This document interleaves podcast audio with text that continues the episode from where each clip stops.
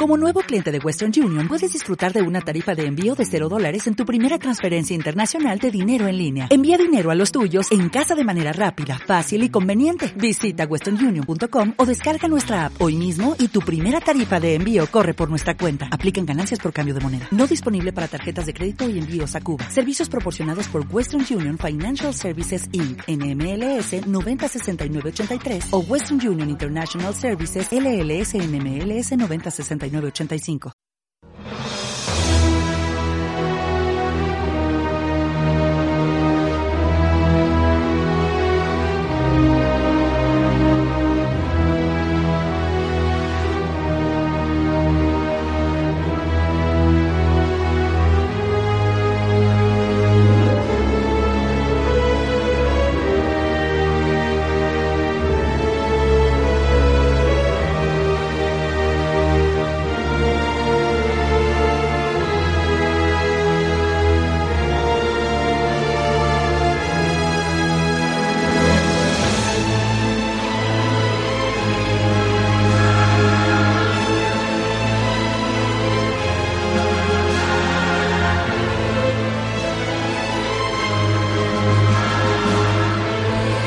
Señor, está sonando una vez más eh, alto y claro el himno nacional del planeta Duna, que llega ya a su capítulo número 694, eh, que se dice pronto. 694, es lo más pronto que puedo decirlo, más rápido, eh, con la ayuda inestimable del productor ejecutivo, gran ilustrador, artista madridista, Big One reglamentario, el único, el incomparable, el incombustible Javier Sánchez, creo que está ya al otro lado del Skype. Hola, Javier.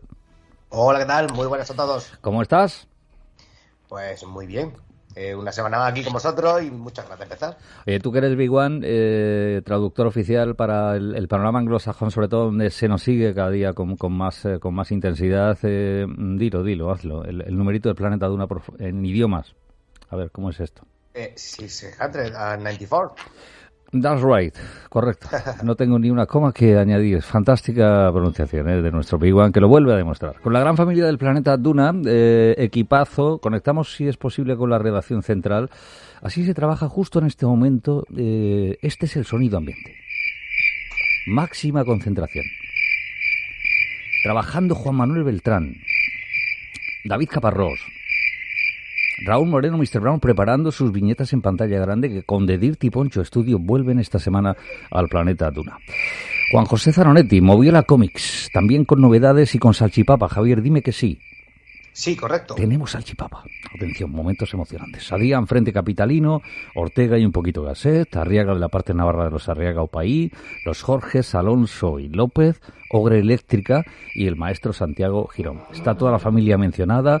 Nos faltaría la Gran Mazuni que enseguida va a cortar la cintita. ¿Vehículos oficiales del planeta Duna? Javier. Pues sí, como siempre recordamos, nuestra dirección de, de correo electrónico info.laduna.gmail.com Podéis encontrarnos en redes sociales, en, Facebook, en el grupo La Duna Comic y en la página Planeta Duna. También en Twitter, en la cuenta arroba La Duna Comic y en nuestro número de WhatsApp 687-825742. Sí, señor. Pues dicho lo cual, mm, procedemos a cortar la cintita. Sebastián con la mirinda, por cierto, que patrocinas, la bebida oficial del planeta Duna, una semana más. ¿De qué sabor te la pides tú, Javi? La mirinda, a ver. Bueno, que la mía mi favorita, la negra. Venga, la negra para Javi. Ahora le pregunto a los invitados de lujo, eh, por cierto, los invitadazos de lujo y además conexión internacional. O sea, es que más no se puede pedir en este planeta de una esta semana. Mm, sí se puede pedir algo más que Mazuni corte la cintita. ¿Cómo es el mundo? ¿Cómo es la vida? ¿Cómo es el planeta Mazuni? Guay, guay, guay. Totalmente guay.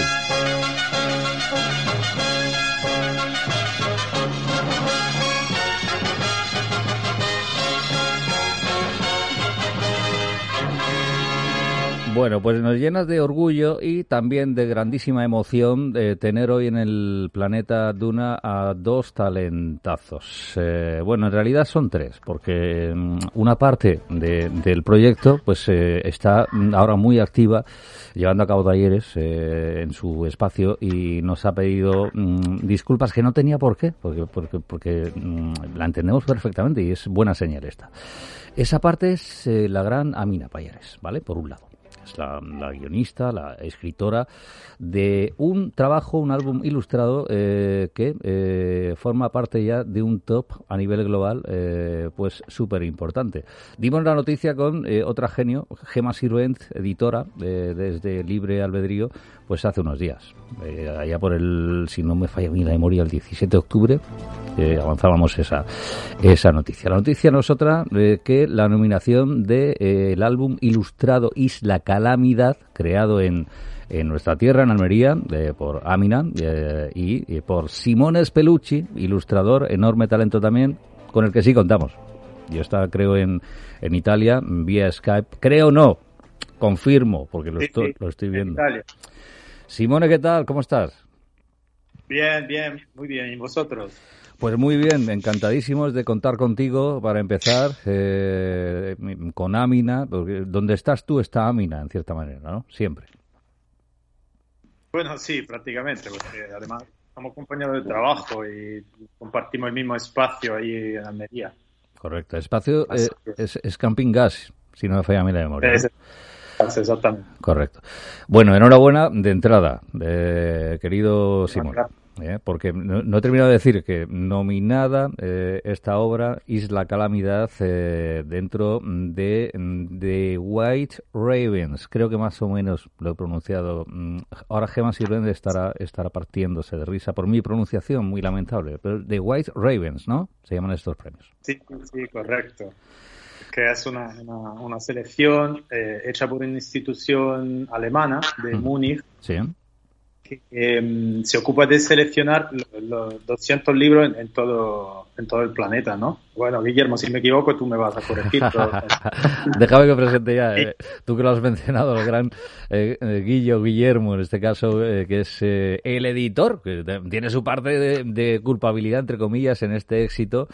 Y a ver si lo digo bien, antes me regañaba Guillermo fuera de, de antena.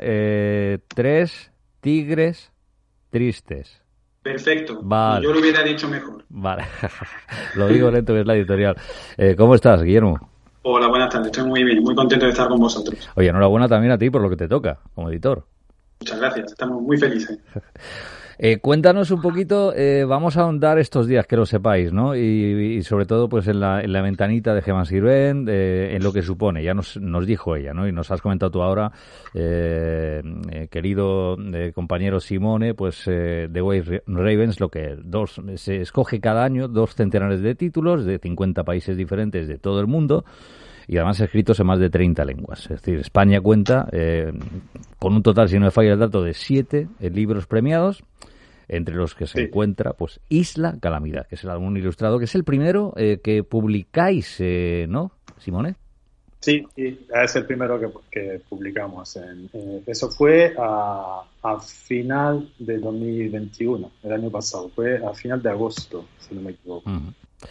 ¿Cómo empezó todo? ¿Cómo surgió? Vamos a por la intrahistoria.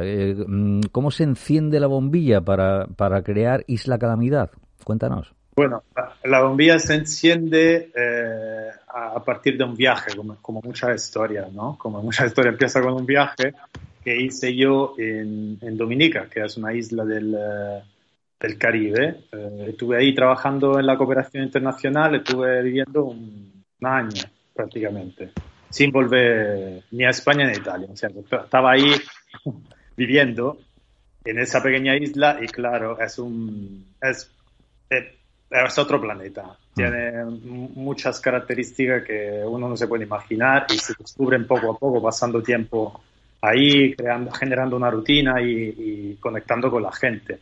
Como tenía un trabajo de educación eh, en unas escuelas de, de, la isla, también me involucré bastante con el tema del clima, del, del, del medio ambiente y de todos los problemas que tienen en un lugar tan, uh, tan pequeño y tan, tan, frágil, porque es un lugar uh, muy frágil debido a, a ser um, en una zona donde pasan muchísimos huracanes y mm. al mismo tiempo uh, que tiene un, un, bosque tropical en el centro que, que digamos que al ser tan tan grande e importante al mismo tiempo tiene que estar protegido Entonces de ahí, de ahí empiezan a salir cosas, porque yo, además de, trabajar por la universidad, estaba metido con, el, con la ilustración y empecé a sacar unas ideas, unos personajes, unas cosas que, que, salían paralelamente al trabajo que estaba, que estaba haciendo. Entonces al volver, eh, eso ya era el 2017, eh, tenía muchísimas cosas conmigo, tenía todo ese material que había salido y, y al, al mostrarlo a Amina ya empezamos a trabajar. Hubo, hubo de, hecho, intenté con otras escritoras antes de llegar a ella. Porque no me digas, ¿sí? Sí, sí, porque ella no, se quería, siendo su primera experiencia, tampoco se quería mojar, la veía como complicada, como mm. los dos no sabíamos cómo hacer. Entonces ya eh, hubo, sí, eh, mm. con, otra gente que pero luego no, funcionaron, eh, que sí, que decidió involucrarse y, y, eso fue la cosa mejor que, ha pasado, porque luego empezó a escribir y, los personajes empezaron a, a, fluir, ¿no? Digamos, eh, salían prácticamente solos los personajes, ¿o no? Sí, mm, mm, prácticamente, porque estaban ahí, pero no tenía relación entre ellos. Y ella empezó a hilar eh, los personajes y, que pasaran cosas entre ellos. Y de repente sí, empezaron a, a vivir. ¿Cuánto tiempo os lleva el, total, digamos, eh, hasta que, bueno, llegamos a, la última ilustración, la última página? La, la última página se hizo en agosto, eh, justo antes de la vacación. 24 horas antes de ir a imprenta, yo creo. Sí, ¿no? muy feliz con el tema de la entrega porque decía, mira, a ver si me da la última Mm. la última ilustración. Y así fue. Creo que era como el 11, el 11 de agosto. ah, el 11 de agosto de 2021. Se ríe el editor, aquí presente Guille, pues hablando de esa última página en la entrega, eh, ahora te lanza la pelota directamente y luego Javier, por supuesto, pues meter a baza, ¿no? Pero eh, desde el punto de vista del editor, eh, es decir, mm, ¿cómo empieza tu conexión con Isla Calamidad, Guille? Bueno, pues a nosotros nos llega el proyecto, eh, yo creo que fue en plena, en pleno confinamiento, o quizás un poco después, pero bueno, en 2020, el año de la pandemia, nos llega un proyecto en una fase bastante inicial. Y, bueno, enseguida yo creo que no había ningún, nada de color, mm. era todo boceto a lápiz, y mucha, mucha idea, se veía, se intuía la forma del álbum, y, se veía que estaba bastante trabajado, pero bueno, yo creo que nos llegó en un momento eh, muy bonito para que entre los editores, bueno, yo, yo soy editor de Tres Tigres Tristes junto con Bárbara Centorbi, que es mi compañera, mi pareja. Y yo creo que, que enseguida, eh, en el momento que aceptamos el proyecto, que, que, que, apostamos por él, creo que trabajamos muy bien los cuatro, eh, Amina, Simone, Bárbara y, yo, y, fue como bastante fluido. Eh, me gustaría resaltar una cosa, que es que este álbum no ha seguido el proceso habitual que sigue la mayoría de los libros álbum, que es eh, que el escritor tiene una idea, escribe un texto y mm. ya bien sea a través del editor o por iniciativa del propio eh, escritor o escritora, lo manda a un ilustrador para que le ponga imágenes. Yo creo que lo bonito y parte del éxito, o gran parte del éxito de La Calamidad, es que desde, desde una fase muy temprana eh, ilustrador y escritora han trabajado juntos y han montado la historia juntos. Incluso yo creo, corrígeme si me equivoco, Simone, eh, Amina también daba ideas sobre la composición de las páginas y cómo y, cómo componer todo toda la estructura del álbum y, yo creo que eso ha enriquecido mucho también el, proyecto. Es verdad, es verdad. Por mi experiencia, normalmente, eh, una vez que texto casi no tiene contacto con, el escritor. Mm. El escritor acaba, acaba viendo el trabajo prácticamente cuando ya está muy encaminado o final.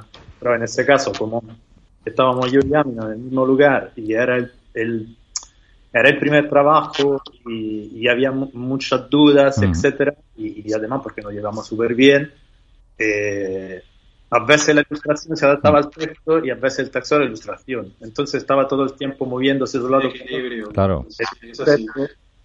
Mm. Para, sí, para que te hagas una idea, Antonio y, Javier, bueno, y todos los oyentes, cuando nos llega, nos llega un texto a los editores, eh, suele llegar sin ningún tipo de ilustración, mm. nada. Mm. Y, y, ya pues nosotros nos encargamos de buscar a algún ilustrador que creemos que puede encajar. Y es lo que dice Simone, en el 90% de los casos el ilustrador no tiene ningún tipo de, contacto con, el escritor o la escritora, no, no, no, se relacionan entre ellos, es el editor el que indica al ilustrador eh, cómo, tiene que, cómo tiene que componer el, álbum. A nosotros nos gusta más esta manera de trabajar, porque al final sí que es verdad que se discute más. Sí. Que unas veces son las discusiones son un poco más acaloradas que otras, pero yo creo que el resultado el resultado siempre es mejor. Claro, es que es mucho mucho más productivo, no no es lo usual. Muchas veces guionistas y dibujantes eh, también nos comentan esto, es decir, eh, cuando le preguntamos, oye, ¿cómo ha sido el proceso?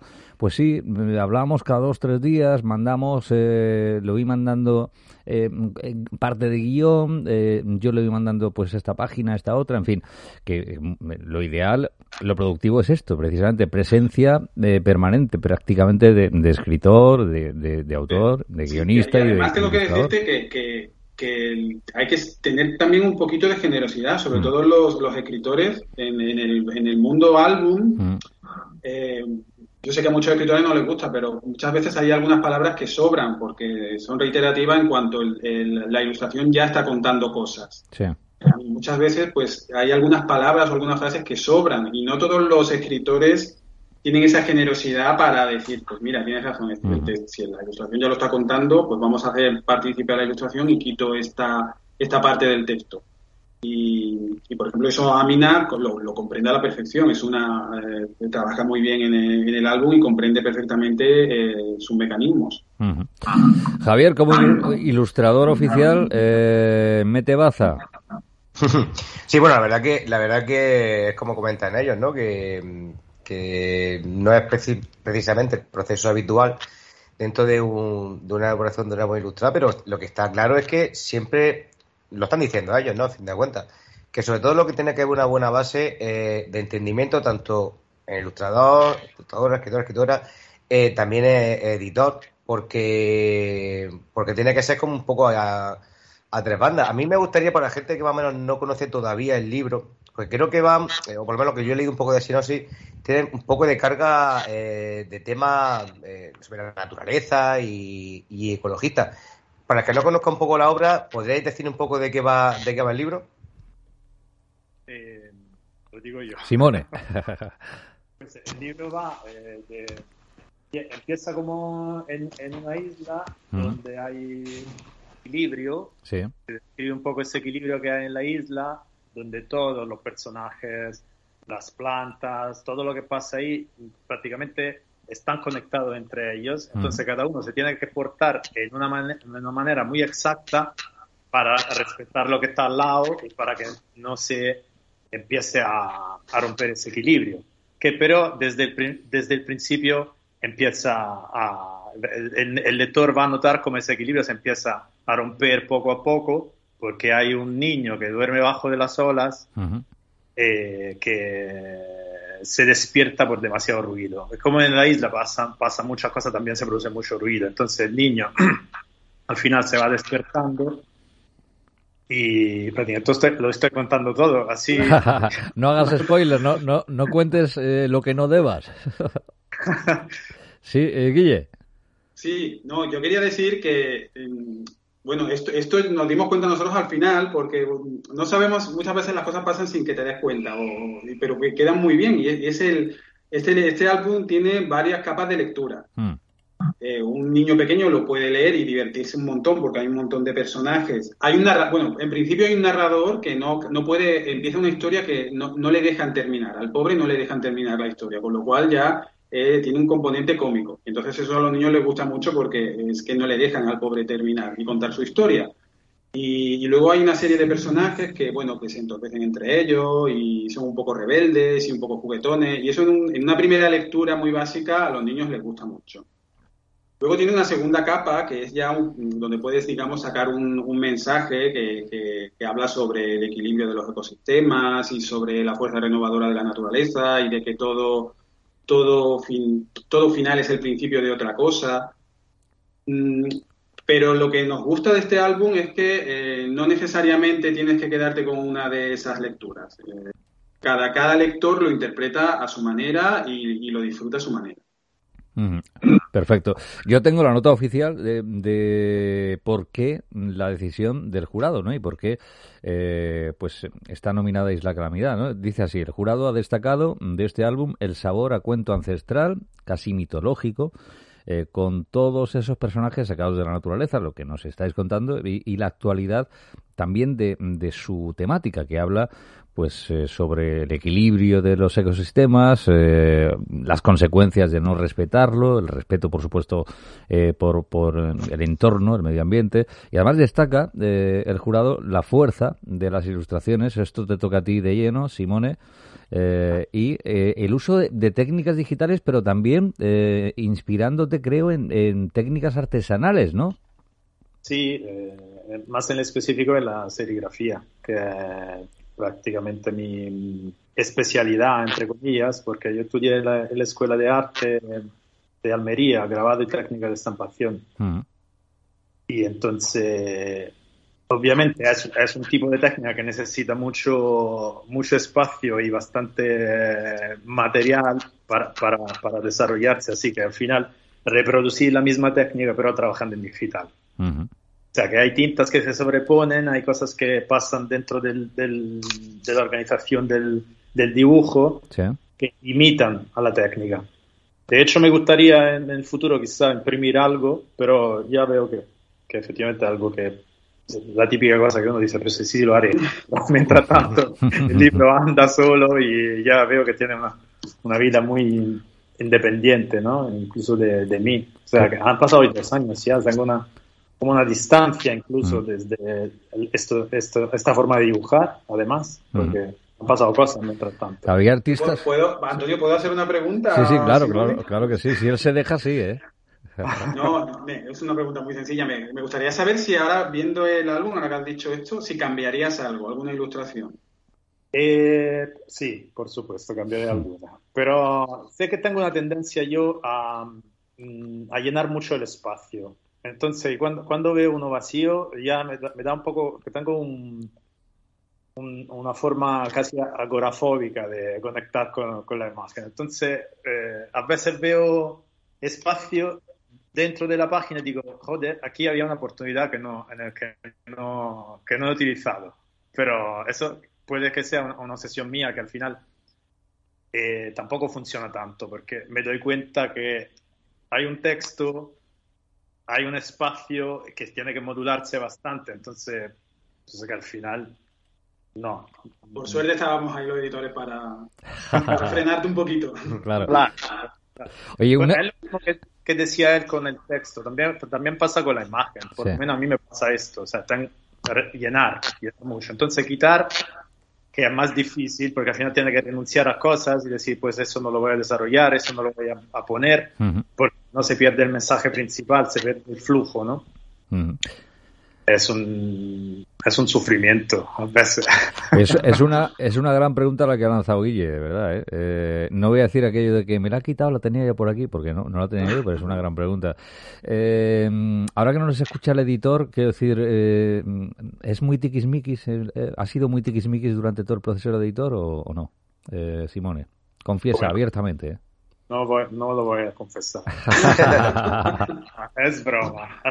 la verdad que han sido fantásticos. Para ser los primeros editores, o sea, ha sido un imprinting genial. O sea, nosotros nos hemos quedado como es maravilloso el mundo de los editores porque son gente que está ahí, que te escucha, que lanza ideas y que, y que te ayuda a desarrollar lo que tienen tú en la cabeza. O sea, que yo mm. creo que con ellos ha sido una, una tipo de trabajo absolutamente armónico entre los cuatro, porque luego nos veíamos en Skype como estamos ahora y era como, venga, pues eso lo podemos hacer así, asado. no creo que hubo ningún momento en que, no, que era como, no, no, eso no lo quiero cambiar. Claro, gente que no quiere cambiar porque te da pereza cambiar la imagen entera. Es como, por favor, no la voy a dibujar otra vez. Pero, pero eso no ha pasado casi nunca. O sea, era como un, redibujar cosas. Sí que ahora recordando un poco hubo momentos de bloqueo a cuatro, a cuatro bandas, es decir, vamos a darnos un par de semanas porque nos hemos atrancado y no sabemos cómo resolver esta doble página o cómo... Sí, pero bueno, luego rápidamente o se, desbloqueaba y aportábamos más ideas y, y, conseguíamos salir de, del atolladero. y, y, Guille, es decir, uno es consciente de que, de que un libro, ya digo, de, mm, si tuviésemos, eh, digamos, la clave o, el truco, igual que con un libro, pues no sé, con una canción, con una película, ¿dónde estaría para que, digamos, pegue el salto y enganche? Pero te pregunto a ti, ¿eres consciente de que este álbum en concreto, en este caso Isla Calamidad, va a funcionar, va a enganchar? Mí me Sí, digo que, cómo es consciente un editor de esto. decir, Bueno, es que no lo somos para nada, porque en principio nosotros todos los libros, nosotros sacamos muy poquitos libros al año, sacamos unos seis mm. y apostamos por ellos, pues lo damos todo. Mm. Mm, la verdad, que, que, no, no decimos que sí a cualquier proyecto, decimos que sí a cosas, incluso decimos que no a cosas que sabemos que se van a vender muy bien porque es un tema que esté de moda. Sí pero si no nos llega, no, la verdad que no solemos dar el paso. Y bueno, pues si fuese, si me preguntas antes de sacar un libro, todos van a ser bestsellers y todos se van, se van a llevar absolutamente todos los premios, porque a nosotros nos encantan, o sea, es una norma editorial, si no nos maravilla el libro, no lo publicamos. Hmm. Eh, luego, claro, te das cuenta de que, bueno, hay gustos para, para todo y nos gustan más, otros gustan menos, otros gustan más a los padres, otros gustan más a los niños y bueno, pues cuando te da el caso de que como Isla Calamidad gusta a padres, a niños, a libreros, a bibliotecarios por igual, pues, pues te llevas esta alegría. Y si encima, y si encima gusta afuera, que eso es otro, eso es otro tema, eso es otro gran tema. No todas las ilustraciones gustan en todos los países. Hay, hay distintos gustos dependiendo de, del área geográfica, ¿eh? Sí, sí, no, esto, está claro. Y estaba prevista esa, esa pregunta. Ahora, de nuevo, le, cedo el testigo a Javier, en la distancia. Sí, de hecho, a colación de lo que decía Guillermo, que hay mucha gente que está escuchando ahora mismo por, la radio y que se quiera, por ejemplo, con el contacto con, con el mundo editorial y tal.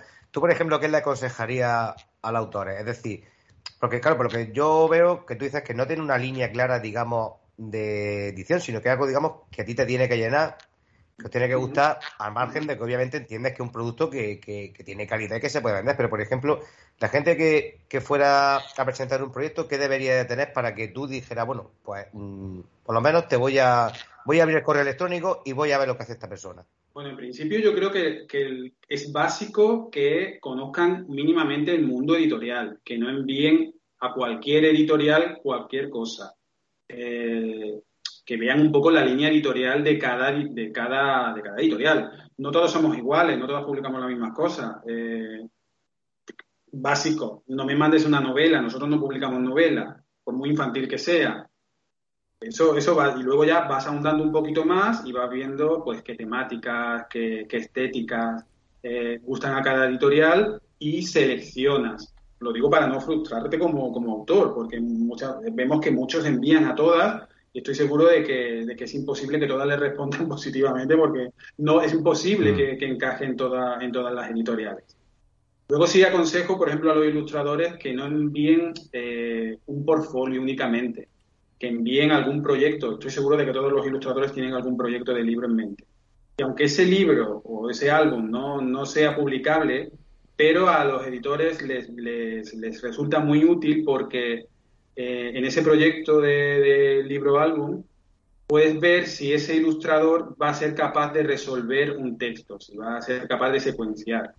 Si, me envías un portfolio solo con paisajes, por ejemplo, solo con, eh, con caracteres, eh, con, con retratos, no voy a saber si yo te doy un texto, por mucho que me guste tu, tu, estilo, si te doy un texto, yo voy a tener el miedo de saber si vas a saber interpretarlo. No, no lo voy a saber. Eh, entonces es un paso muy difícil que, que, dan los editores. Entonces yo lo que recomiendo es que eh, si, eres, ilustrador y quieres enviar a una editorial, primero, infórmate de, qué tipo de libros publica esa editorial. Y segundo, además de tu portfolio, envía algún proyecto, aunque esté en la fase inicial, eh, algún proyecto propio para que el, editor sepa que, bueno, que eres capaz de enfrentarte a, un libro alto. Claro, pero por ejemplo, hace poco eh, entrevistamos también a una, a una autora, ilustradora, que ella, por ejemplo, decía eso, dice, yo es que siempre he estado buscando eh, escritores y escritores, siempre he estado un poco en contacto con ellos porque ella, no, no, era escritora. Claro, también me imagino que pues, es un poco difícil el hecho de presentar un proyecto si tú realmente eres ilustrador, lo que siempre has buscado un poco, digamos, tener ese tándem con otra persona que te dé la idea. Claro, también imagino ser un poco complicado, ¿no? El hecho de decir, bueno, tengo que hacer un proyecto propio o inventármelo, aunque no sea, digamos, mis características normales, para que más o menos también puedan ver un poco el, desarrollo. ya nos ha contado Simone que le costó trabajo encontrar, bueno, no trabajo, pero que no fue el primer intento que encontró un escritor para su idea.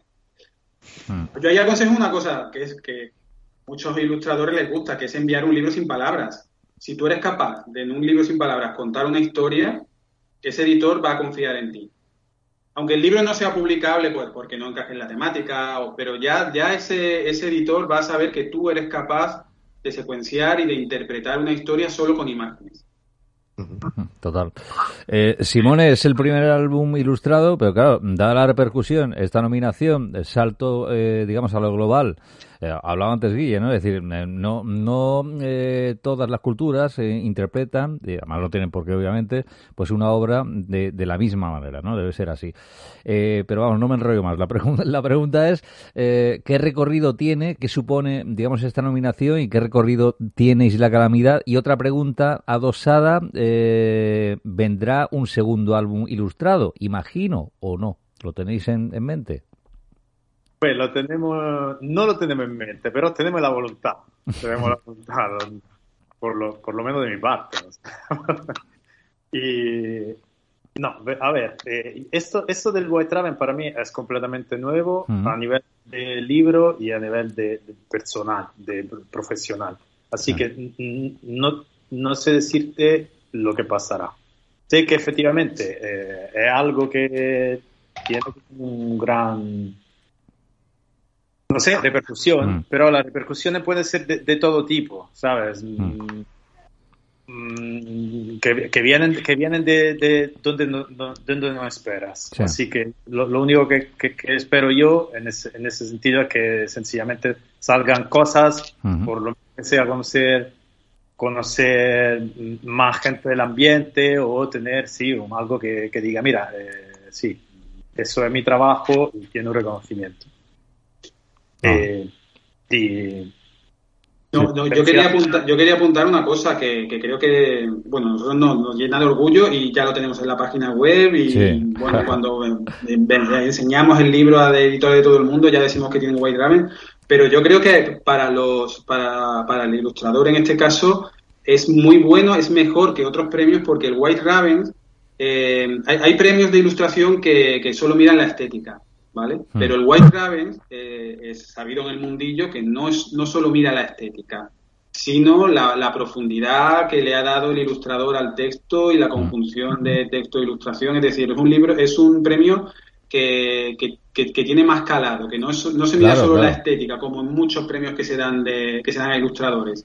Es un, digamos que es un está en el top de los premios de, de, esta categoría de, publicación. Sí, sí, es que eh, es un compendio, ¿no? es decir, muy especial por eso, porque premia también los, valores, el mensaje, la temática, todo, ¿no? Va, va ahí, a, menos obviamente de lo estético, ¿no?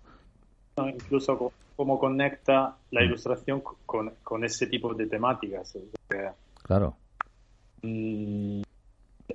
Te digo, te digo yo, por, por, lo, por lo que conozco, por cómo veo esa profesión, eh, efectivamente hay gente que, que, dibuja súper bien. A veces yo, yo mismo me, me, sorprendo, ¿no? Porque efectivamente, a veces, como no tengo una forma de dibujar efectivamente eh, muy buena. No, soy no me siento buen dibujante, pero mm, efectivamente me estoy dando cuenta que cuanto más tú consigues decir lo importante, más la ilustración funciona. Entonces, al final se trata de, generar ese, vínculo eh, y tenerlo bien, bien atado.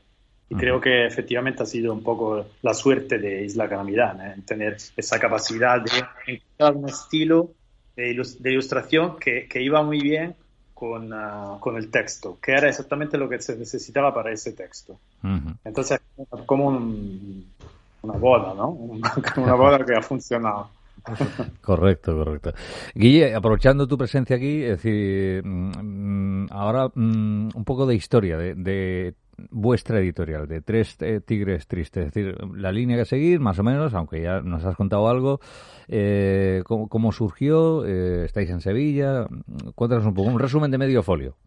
Vale, pues mira, yo, yo soy de Sevilla, mi pareja Bárbara es argentina, residente en Sevilla y, hace ya ocho, ocho, años, ya vamos para, para la década de, la primera década de la editorial, eh, pues decidimos montar un proyecto eh, juntos, cada uno teníamos nuestro trabajo, y montar un proyecto juntos que girara en torno a la ilustración, ¿vale?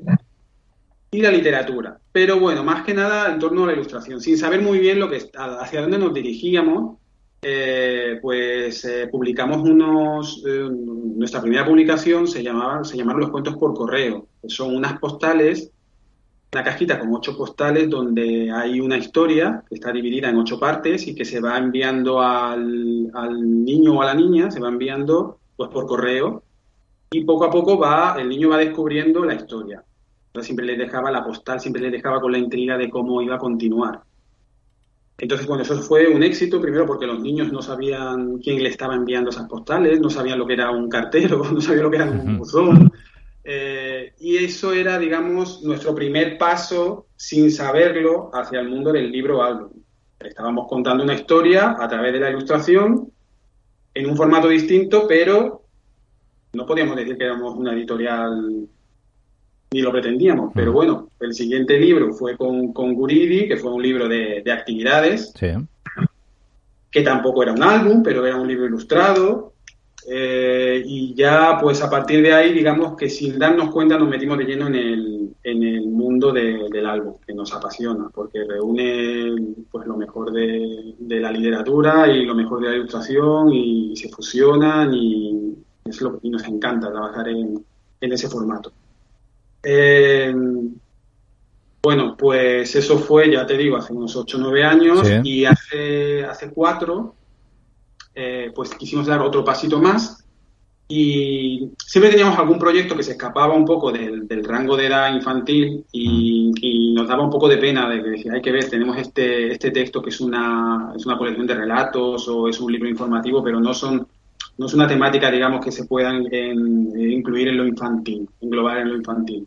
Entonces decidimos sacar un segundo sello que se llama Benauta y que, que, se compone pues de, libros que son literatura ilustrada, eh, libros informativos, por ejemplo, sobre el jazz, sobre la ópera, sobre el ballet, eh, siempre ilustrado, pero siempre, digamos, para un rango de edad eh, de, de, mayor edad. De mayor edad, eso te iba a decir, sí. Perfecto, pues ahora vamos a enlazar. Eh, voy a aprovechar para liberar a, Simone eh, y ocuparnos ahora un poquito más en profundidad de una de las novedades de, de Avenauto, precisamente, ¿eh? de, ese, de ese otro grupo. Así que, Simone, mm, gustazo tremendo, honor haber contado contigo. un abrazo que le hemos dado ya a Amina también. Desde aquí, por supuesto, la enhorabuena por, por esa nominación, yo creo que más que merecida. Y bueno, que pronto tengamos más trabajos y más contacto. Muchísimas gracias, muchísimas gracias a vosotros, sobre todo por haber dado la oportunidad de hablar de esa experiencia que cada vez, cada vez mejor, hay que decirlo. Entonces, como muchas gracias y hasta pronto. Pues hasta pronto, cuídate mucho, eh, Simone. Chao, Simone. Chao. Y seguimos, ya digo, eh, tras bueno, esa gran noticia ¿no? que compartimos todos de Isla Calamidad, esa nominación. Isla Calamidad, eh, presente, por cierto, también a Amina y, el propio Simón, Espacio Camping Gas, en la semana del álbum que se acerca, ¿eh? en la que en Tres Tigres Tristes estará. Me ha contado un pajarito. Sí, sí, también estamos. Sí. estamos ahí, ¿no? De lleno. hay tres ciudades a nivel nacional: Madrid, Barcelona y Almería. Y Almería. Ahí es nada, la semana del álbum ilustrado. ¿no? Eh, Almería, en Almería es que estáis eh, con el álbum ilustrado a tope. Eh, que, nos salimos, que nos salimos. Sí, sí. Y seguimos siendo líderes en Japón también, Javi, que no lo había comentado yo, ¿no? El planeta Duna. Sí, sí, sí. Bueno, ahí lo escuchan toda la semana. Estamos ahí. Bueno, nos ocupamos de una de las novedades eh, 100% cómic dentro de Avenauta, eh, Guille, de Escher. Es decir, cuéntanos un poco eh, qué nos encontramos ahí, un poquito también, pues esa, esa historia vinculada. Bueno, eh, este es el primer, el primer libro que sacamos de, cómic en, en, Avenauta, que como ya he comentado es eh, una editorial de libros ilustrados. Y en este caso es la biografía de, de Escher. Bueno, yo no sé si, si lo conocéis. Escher es un artista eh, neerlandés, nació en los Países Bajos a principios de, a finales de, del siglo XIX. Es un artista de principios del siglo XX. Sí. Y bueno, pues esta es una biografía desde un punto de vista bastante curioso, no, no quiero desvelar cómo, cómo, es, pero bueno, sí que os puedo contar un poco sobre, sobre la vida de, de, de este artista que además está muy vinculado con España. Y que, bueno, primero para que lo visualicéis, es el, el artista que, que, creó obras, eh, no sé si, si, veis, tenéis en mente esta escalera infinita sí, que, sí, se acaba nunca y no sabes si está, si está el protagonista bajando o está subiendo. Correcto, o sea, figuras imposibles, ilusiones ópticas por ahí, más Exacto, exacto. Es un artista que jugaba mucho con, que, que jugaba mucho con, la, con las ilusiones ópticas, él, él es, continuamente durante toda su carrera es, estaba a la búsqueda de, de, de cómo, de, de, cómo plasmar el infinito en, mm. en sus obras. Y, y, bueno, pues este, este, este cómic es, es, es, una biografía de su vida, desde sus inicios, cómo se, se inspiró. Bueno, él, él, empezó a estudiar eh, arquitectura y, y, artes aplicadas y no estaba muy conforme, no, no, no, no sabía encontrar su camino.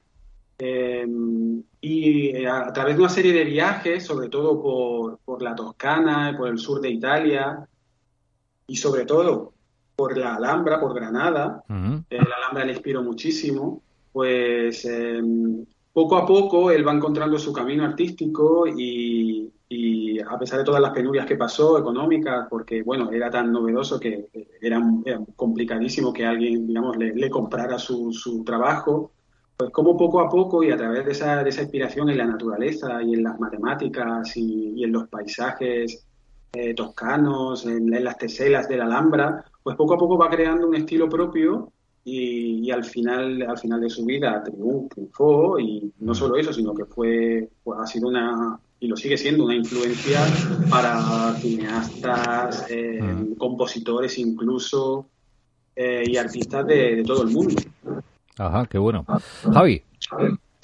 Pues nada, la verdad es que es como, como dice, que además, aparte ser un personaje, como dice, que es muy, que ha influenciado mucho, es la verdad que también es bastante desconocido, aunque por ejemplo la obra, como tú dices, ya solamente de, como, como decías tú, que solamente decirte, mira, ¿te, te acuerdas la, la, imagen esta de subiendo y bajando y tal? Ya es que te rompe la cabeza completamente sí. y sabes que detrás de esa persona tiene que ser un artistazo de, de eh, entiendo que, bueno, el primer eh, cómic creo que, que sacáis, ¿tenéis pensamiento un poco de seguir alguna línea especial? Por ejemplo, el tema de biografías tipo Escher o, o, sí, o, sí, es, el, es, el, es la línea que queremos seguir. Eh, biografía siempre desde un punto de vista eh, curioso. Ya veréis cuando si, ves, si tenéis la oportunidad de ver este libro, no es una, es una biografía que está narrada con entrando en es, digamos que con el, que con el lenguaje escheriano. Es, eh, es, curiosa porque da saltos en, en, la narración, hay una narración dentro de otra, un poco jugueteando con esa, con, con la visión que tenía, que tenía el artista de, del mundo. Perfecto. Y, y mmm, los autores en este caso, tengo por aquí Lorenzo eh, Coltelacci, ¿puede ser? Eh, sí, y Andrés Abiuso, son, son italianos. Andrés Abiuso. Y, sí. y, el, y ese, pues fíjate, no, esto lo enlazamos un poco con, con Simone. Sí. Porque es su primer, su primer cómic, el del, el del ilustrador. Es, es, ah, también. Es primer, sí, sí, sí, sí, es el primer cómic que ilustra y, y vamos, le auguramos un futuro espectacular porque no, no, lo parece que sea el primero. Qué bueno.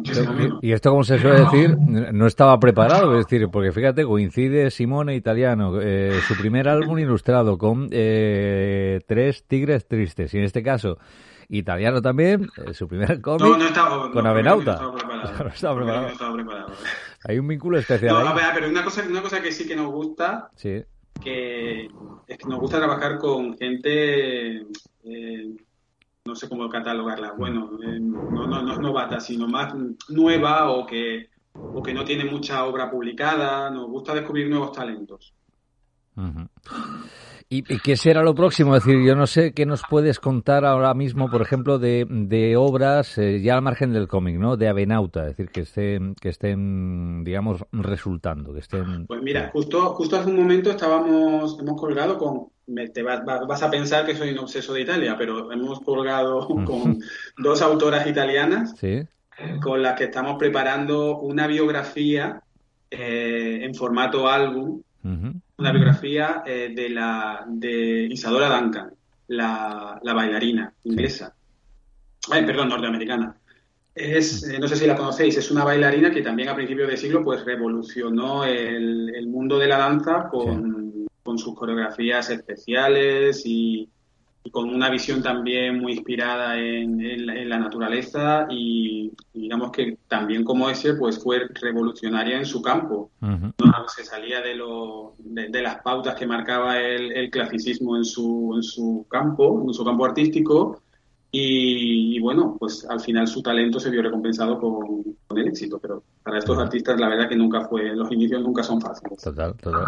Fíjate, yo interpreto tanto en, la editorial eh, mm, Tres Tigres como en esta Benauta, y por lo que nos estás contando, Guille, es decir, no sois editoriales al uso convencionales y tampoco, eh, digamos, eh, ofrecéis trabajos, obras al uso, pongamos comillas o no, y convencionales, ¿no?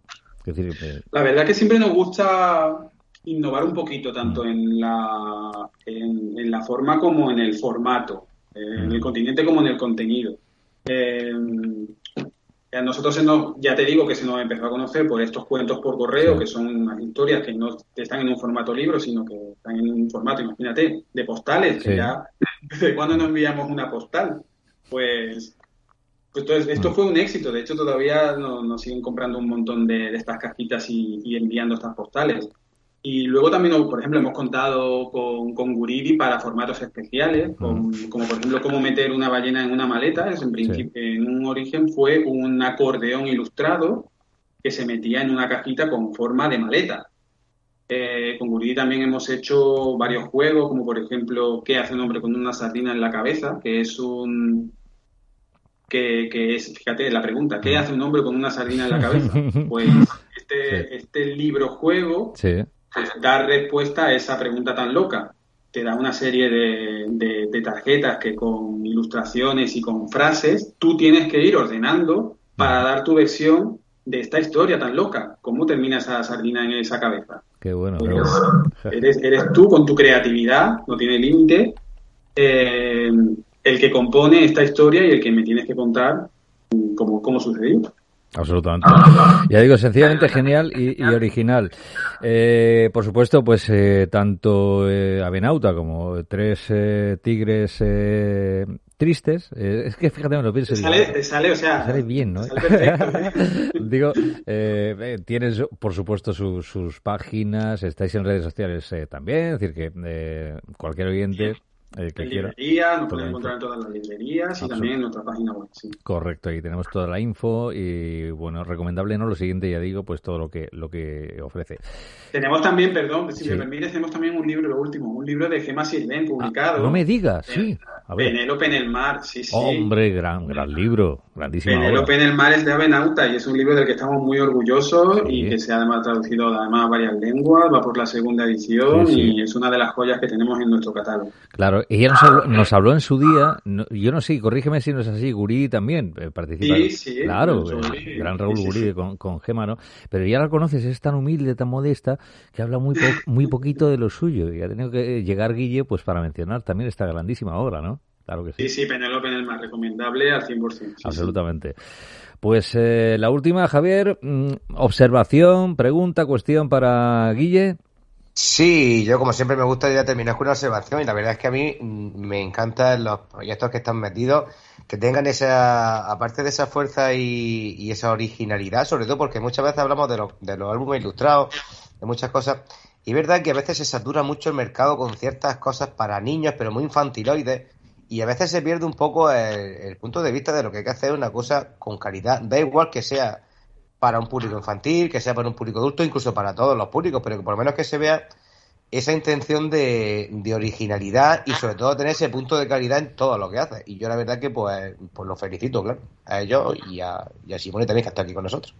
Muchas gracias. Y la última reflexión compartida, eh, Guille, aquí no te voy a meter yo en ningún charco, a mí me da la sensación, en otros corrillos hemos comentado, que, el editor es el gran perjudicado, digamos, de, decir, a nivel mediático estáis un poquito ahí como que en la sombra, apartados, yo no sé si voluntariamente o no, es la sensación que tengo, ¿no? Eh, que tenéis... Sí, sí, bueno, yo tampoco sabía lo que era un editor hasta que no fui editor. Digamos que sí, que es una profesión que, que está ahí en la sombra, pero que, que es esencial. Eh, sí, tendríamos que hacer un poquito más de, de, promoción, ¿no? De lo que somos y lo que hacemos, porque realmente es, eh, tienes que saber un poquito de todo. Tienes que saber de un poquito de diseño gráfico, tienes que saber un poquito de corrección, tienes que saber un poquito de de, comercio, de, de, bancos, de, un poquito de todo. Correcto. O sea que meritazo y desde aquí destacamos la enorme figura imprescindible del editor y de la editora. y de la editorial en este caso también, claro. O editoriales eh, Tres Tigres Tristes y Aveinauta. Y por supuesto con Isla Calamidad, con la obra que hemos abierto, ese álbum ilustrado, el gran Simón Spelucci y la el no menos grande Amina Payeres. Pues eh, gustazo, eh, Guille Pérez, que te cuides, que os cuidéis mucho, que, un abrazo enorme, que enhorabuena y que seguiremos en contacto seguro, ¿eh? Seguro, muchísimas gracias a los dos. Gracias.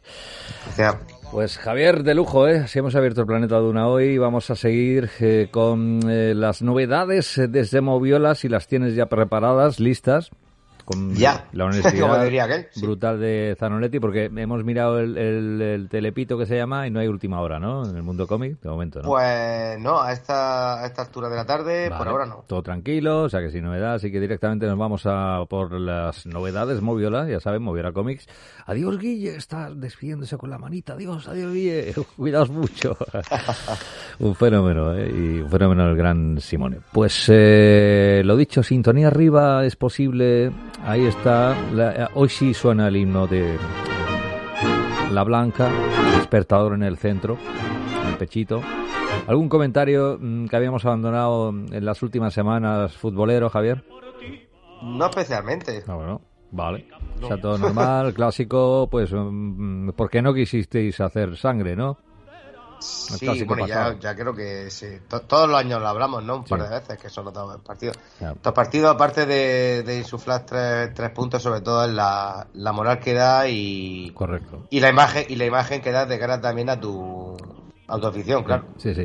Empieza, eh, porque eh, el Madrid, con todo el afecto del mundo, eh, eh, pero empieza a ser un poquito cansino el que lo gane prácticamente todo, tío. O sea. Eso es su obligación. ya, no nos pues engañemos. decir, los, equipos grandes, que dice Madrid, dice todos los equipos que tienen ese nivel y tienen ese, ese presupuesto, su obligación es ganarlo todo, porque de hecho eh, si tienes los jugadores que quieres, si tienes los jugadores que, que, puedes fichar, o sea, ¿qué excusa tienes los entrenadores mejores del mundo? ¿Qué excusa tienes para no ganar? O sea, ya, pero lo suyo es darle emoción, que tengan su crisis, sus baches, que, que fallen, ¿sabes? cómo Todavía, todavía, todavía queda mucha tela. Ya, sí, mucha tela, pero vamos, que ahora mismo a mí me resulta un poquito cansino, ya digo con mucho cariño, lo digo, y la mano en el pecho, ¿eh? Comentario futbolero, artista madridista, y ahora sí, directamente a la calle Minas de Gador, número 5, físicamente, para la provincia de Almería y su capital. Ahí está la sede de Moviola Comics y Moviola Films y en lo digital, por supuesto, también en redes sociales con las novedades de la semana eh, y, la honestidad brutal del gran Juanjo Zanoletti. ¿Primera novedad, Javier? Pues la primera novedad, de, de hecho, hablando de, de honestidad brutal, vamos a hablar de una que vamos a hablar de un poquito cara, ¿vale? Que es Capitán América de eh, Jim Steranko, ¿no? De la época de, de Jim Steranko. Es la eh, línea esta de grandes tesoros Marvel. Está, eh, está por Stan Lee y Jim Steranko, ¿vale? De Panini, cartonía color, 104 páginas, pero no va a salir por 35 euretes. Bien, bien. Que un poco de pavo. Eh, grandes tesoros Marvel es una línea que hasta ahora pues, ha sacado siete títulos que recoge las obras más importantes e influyentes de la historia de editorial y que se aplica a un tamaño gigante, es decir, 25,5 por 35,5 centímetros, con la intención de que se pueda apreciar hasta el más mínimo detalle el dibujo y bueno, que el lector comprenda el porqué de la importancia de la obra, además de la calidad de guion y narrativa. De ahí, pues, que tenga un precio elevado, ¿vale? A 104 páginas, pues, normal, claro, eh, claro, se te pone en formato tocho, pues, pues tiene que ser un poquito más caro. Bueno, como todos sabemos, Capitán América nació en los, años 40 como una obra de propaganda bélica y que después de la Segunda Guerra Mundial pues quedó en desuso hasta cancelarse la serie. A comienzos de los 60, Stan Lee y Jack Kirby recuperaron el personaje, al que cambiaron completamente para hacerlo pues, más políticamente correcto, ya que era demasiado extremista. Y el personaje comenzó a ganar fans y la editorial aumentó el número de páginas y le dedicó una colección propia. Sin embargo, Kirby ya no podía dar abasto y entró como segundo dibujante Jim Steranko El autor, en solo tres números, revolucionó la serie, en un arco argumental que supuso también la muerte y el funeral del Capitán América, así como la oportunidad de que Jack Kirby pudiera reordenar la trayectoria de uno de sus personajes clave. Este tomo recopila concretamente esta etapa que marcaría el devenir del personaje y que a día de hoy pues mantiene las mismas constantes. Ajá. Perfecto, pues buena pinta. Iba a sacar tarjeta, me he cortado un poquito, me, voy a esperar. a la segunda novedad, cuéntanos. Pues mira, la segunda novedad es eh, ocho relatos de Isaac Asimov, de el gran Fernando Fernández. Edita Carten Books en cartonía color, son 72 páginas, ¿vale? Y este álbum nos sale por 22 euros. Bien. El segundo volumen que la editorial dedica a Fernando Fernández después de la edición de 40 aniversario de Drácula, que ya, ya hablamos en, su día de ella. Y del mismo modo que el anterior, se trata de una obra maestra del cómic que hasta la fecha pues nunca había sido reeditada. Se adapta a los siguientes relatos de Isaac Asimov, la verdad que con gran fidelidad. Eh, uno es Asnos Estúpido, una estratagema inédita, Luz Estelar, Le importa una abeja, Versos Luminosos, La amenaza de Caristo, Multivac y 2430 después de Cristo. Es una selección que concentra temas universales que preocupan al hombre que día de hoy pues, todavía siguen vigentes, en una calidad de reproducción espectacular, de que se ha empleado el material original cedido por herederos del autor, de Fernando Fernández. Cuenta con una presentación de parte de Aitor Marcet, el autor de ensayo Tutén, un editor adelantado a su tiempo, y además incluye el, prólogo original de Salvador Vázquez de, de Parga, teórico de la historieta y de la novela popular en España. Ajá. Perfecto, pues de momento sí voy a sacar tarjeta para esta. No me preguntes por qué, pero esta... Está un poquito más sesuda, sí. quizás, sobre todo si te gusta el tema de ciencia ficción y sacas y móviles. Total, total, me mola, me mola. Y la tercera novedad y definitiva. Pues la tercera novedad es Josephine Baker, de Catel y Pocket. De Isadora Duncan, para hablar del cómic de Josephine Baker, eh, que era otra, otra bailarina, claro. Sí. Eh, y Salamandra, en este caso rústica con solapas, que hace por no tenemos una como le gusta a nuestro presidente Juanma. Se edita en blanco y negro, vale 32 euros y aquí tenemos Chipapa de la semana porque es un cómic de nada más y nada menos que 568 páginas. Bueno, histórico, ¿eh? entra también directamente en el top. Bueno, no sé si en el top, pero de luego son de los que son salchipapa, mmm, salchipapa. sí, sí. Que, está en 300 y poca páginas, no, este, este se, le ha currado, sí. Tampoco para carretilla, bueno, de carretilla ha habido más, más, más eh, tochacos, pero, pero casi, casi. Pues venga, abrimos balconazo, ahí está el nene que aparece hoy, ahí está, impresionante, impresionante. No tengo palabras, ¿eh? O sea, es que no lo voy a describir. Lleva doble bocata, eso sí. sigue sin alcanzarle para Vargas Llosa, lo cual nos, nos preocupa. Bueno, lo de llevar los dos bocas, Dios, tipo como si fuera un nunchaku, y así metiéndose uno en la boca y luego otro con una cuerdecilla en medio. ¿eh? y, y, la habilidad que tiene luego eh, para... yo creo que la cuerdecilla en medio es del chorizo. Esto es, esto es. Estoy convencido. la ¿eh? cuerdecilla del chorizo. Tremendo. Y luego como da las palmazas con los dos bocatas, o sea, los deja en el aire dos segundos o sea, ya es, vicio lo que tiene el chaval. O sea, es que es tremendo, tremendo. Sí, sí, sí, podemos repetir la mejor. Abrimos balcón de nuevo. Es que me ha molado. Ahí está. Fíjense en el movimiento ahora, sobre todo cuando lo suelta. Se te cae en una rodaja. Ahí está. Impresionante momento. Y, lo vuelve a coger, ¿verdad? Y, lo vuelve a coger. O sea, es que es tremendo, es tremendo. dale, Javi, que me voy a emocionar más. bueno, pues una obra biográfica que rinde homenaje a Josephine Baker, que fue una bailarina de actriz cómica que deslumbró al mundo en los años 20 rompiendo tabúes a pesar del color de su piel y origen humilde, y que hoy día es un símbolo de lucha, constancia y solidaridad. Probablemente todo el mundo conozca este fragmento del discurso que dio durante la marcha a Washington del 28 de agosto de 1963. Dijo así, amigos míos, sabéis que no miento si os digo que he tenido acceso a palacios de rey y reina, a casa de presidentes, mientras en Estados Unidos no podía entrar a un hotel o beber un café, y eso me ponía furiosa. Es una novela gráfica extraordinariamente narrada, dibujada y ionizada, y a pesar de su gran número de páginas, es tan dinámica que hace pum pum y se lee en dos tirones. O sea que yo personalmente creo que iba a quedarme con esta esta Total. Pues adjudicada directamente esta novete para Javier, la anterior para el servidor y mm, estamos que lo tiramos, eh, la primera y muchas más, y saldos en Moviola Comics, Almería, con el gran Zanoletti, Moviola Films, dos eh, creaciones a elegir, Moviola, Moviola, Moviola, Moviola. Y conectamos con la cápsula de Mr. Brown que vuelve más fuerte que nunca. El 7 del planeta Duna enfrascado en sus diferentes proyectos. Yo no sé cómo lo hace, pero es que no para tampoco, ¿eh? El gran Raúl Moreno, Mr. Brown, saca huequecito eh, para informar sobre las viñetas en diferentes formatos de pantallita. Grande, mediana, más pequeñita. Hoy me cuenta Yoshio Kasimoto que viene menos cargado de lo habitual.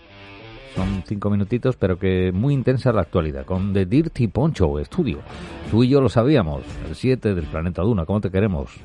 Mr. Brown, Raúl Moreno. Abrimos conexión ya, es posible. Ahí está. Atención. Momentos de confusión. Abierto micro. Muy buenas, muchachos. Hola. ¿Cómo andáis? Bien, feliz año, Raúl. Venga, que eh, estamos aquí una semanica más con noticias de adaptaciones de cómic al cine y la televisión. Ole. Hoy vengo con poquitas noticias y que vamos a ser breves. Y bueno, eh, lo principal es que, eh, bueno, ya comentábamos la semana pasada que se había confirmado que, que Henry Cavill volvía como, como Superman. Bueno, el propio actor este fin de semana, perdón, este fin de semana no, creo que fue ayer, eh, o antes de ayer, lunes, cuando, bueno, pues hizo un vídeo en redes sociales hablando que efectivamente eh, estaba de nuevo al frente del personaje y que venían cositas muy interesantes sobre Superman. Así que me imagino que la noticia de que habrá un Man of Steel 2 será bastante inminente. Con respecto a la película que se estrenó este fin de semana, que es eh, Black Adam, eh, bueno, en taquilla no ha ido del todo mal, sin ser una cosa exagerada. Bueno, ha hecho unos 140 millones a nivel mundial, con unos sesenta y tantos, cerca de 70 en Estados Unidos, que es, digamos, lo que más le importa allí a, los, a las grandes productoras, el mercado doméstico americano.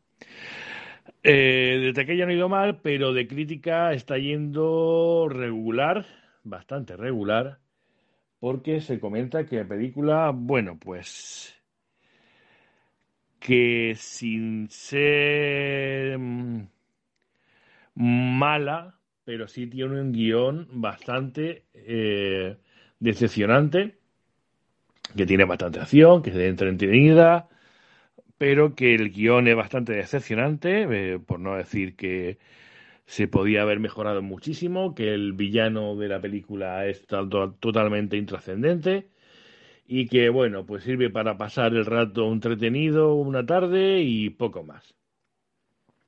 Así que, pues nada, pues tampoco parece que tengamos un peliculón en ciernes, por desgracia. Eh, más cosas, pues eh, ha aparecido estos días el tráiler, esto nos vamos a Marvel, de eh, Atman y la avispa Quantum Manía. El primer tráiler ya definitivo, con, vamos, ya nos enseñan eh, de qué va a ir la película y nos enseñan al villano que se supone que va a ser el villano principal de este de esta fase del universo cinematográfico de Marvel, que es ni más ni menos que Kang el Conquistador. Y bueno, pues el tráiler no tiene mala pinta, pero bueno, nunca te puedes fiar de un tráiler porque te pueden poner los cuatro mejores momentos de la película y luego ser un un, un truñaco. Y también quiero recordar eh, que, bueno, pues eh, en muchos cines todavía se podrá ver una película eh, italiana que se llama mm, Diabolic y que es la adaptación de un cómic mm, clásico italiano, un fumetti, del mismo nombre, de los años 60, que ya tiene una adaptación del sesenta y tantos, setenta, y que, eh, bueno, pues es- son las aventuras de Diabolic, que es un ladrón eh, capaz de transformarse mm, en distintas mm, personas, es una especie de camaleón. Y bueno, pues la película no tiene mala pinta, por lo menos el tráiler que he visto, está ambientada en la época original del cómic, en los años 60. Y la verdad que, mira, pues por cambiar un poco también de tanto, de tanto superhéroe, pues también puede ser interesante eh, ver este tipo de cositas que son más en plan thriller, espionaje y bueno, pues una, una apuesta diferente y que también el, el cine europeo pues, pues también tiene su importancia. Así que mm, si lo tenéis en vuestra ciudad en algún cine, pues dadle una oportunidad a ver qué tal, a ver qué tal está. Y con esto me termino. Hoy ha sido una versión express de las noticias de las viñetas en pantalla grande. Nos, nos la semana que viene. Venga, un abrazote. Adiós. Salud, querido Mr. Brown, y feliz año una vez más. Y hoy han sido viñetitas en pantallita pequeñita, ¿no, Javier? Sí, hombre, de todas formas que también hace poco vino Raúl con, con, el carro cargado de Hasta noticias. arriba, y, ya lo creo, ya lo creo. y también hay que reconocer que, que no hay tampoco, yo creo que también el tema del cine de basado en cómic en, en, general y, Mm. y eh, un superhéroe en particular, eh, ya ha pasado una, una época yo creo que bastante potente y ahora está un poco de resaca. Entonces no va a haber siempre todas las, noticias que quisiéramos. De hecho, acaba de decir, por ejemplo, estreno de Black Adam, Black Adam tampoco, aunque no ha sido una excepción, tampoco está funcionando especialmente bien, es decir, bueno, ya se sabe un poco, ¿no? Es que también lo que Total. toca, todo lo, que toca DC también Total, sabemos total. que va a ser un poquito, un poquito regulero, sí. Sí, sí, parece ser. Pues fantástico, como siempre, eh, Mr. Brown, abrochando ya el planeta Duna 694 de la serie que hemos abierto con esa gran noticia en forma de Isla Calamidad, álbum ilustrado con su ilustrador, válgame la redundancia, del gran eh, Simone Spellucci junto a Mina eh, Payares, la escritora y eh, el tándem desde Sevilla con eh, el editor al frente y, y también su compañera, en este caso Guille Pérez, desde Tres Tigres Tristes y Avenauta, con esa eh, primera obra vinculada al cómic, que también ya es una auténtica realidad. O sea que súper productivo este planeta, Javier, ¿eh? Sí, la verdad que ha sido un, gustazo tenerlo, tenerlo empezando con ellos y, y esperamos tener, como tú decías, noticias de ellos también pronto para nuevos proyectos, claro. Y sondeando eh, el planeta diferentes universos. Es- estamos así, como que abriendo nuevos satélites, eh, pero en el fondo con la esencia, cómic, siempre la esencia cómic. La gran familia del planeta que volverá eh, la próxima semana, eh, con, mm, por cierto, invitado de lujo, ¿no? Lo siguiente, ya puedo avanzar, no diré más, ¿eh? O sea, lo voy a dejar ahí, un poquito Todo lo alto. todo lo alto, no spoiler. Y el disco dedicado, pues es este, eh, como diciendo, Island in the Sun. Suena muy bien. ¿A qué te mola, Javier? No especialmente. No. No. Tú di que le tengo sí. mucho, le tengo mucha manía a esta canción, tío. Pues yo No sé, no, porque yo se, se está trilladísima, la han hecho yo mil Pues, millones de veces, para apoyar anuncios. Llámame clásico. pero me pues- trilla un mogollón. Vale, pues nada, yo, yo la voy a poner, tío. Con tu, con Muy bien, sí, con tu permiso. pues, Eso me no podemos estar de acuerdo, claro. Claro, lo normal. Javier, productor, cuídate mucho. Un abrazo. Un abrazo hasta la semana que viene a todos. Hasta la próxima.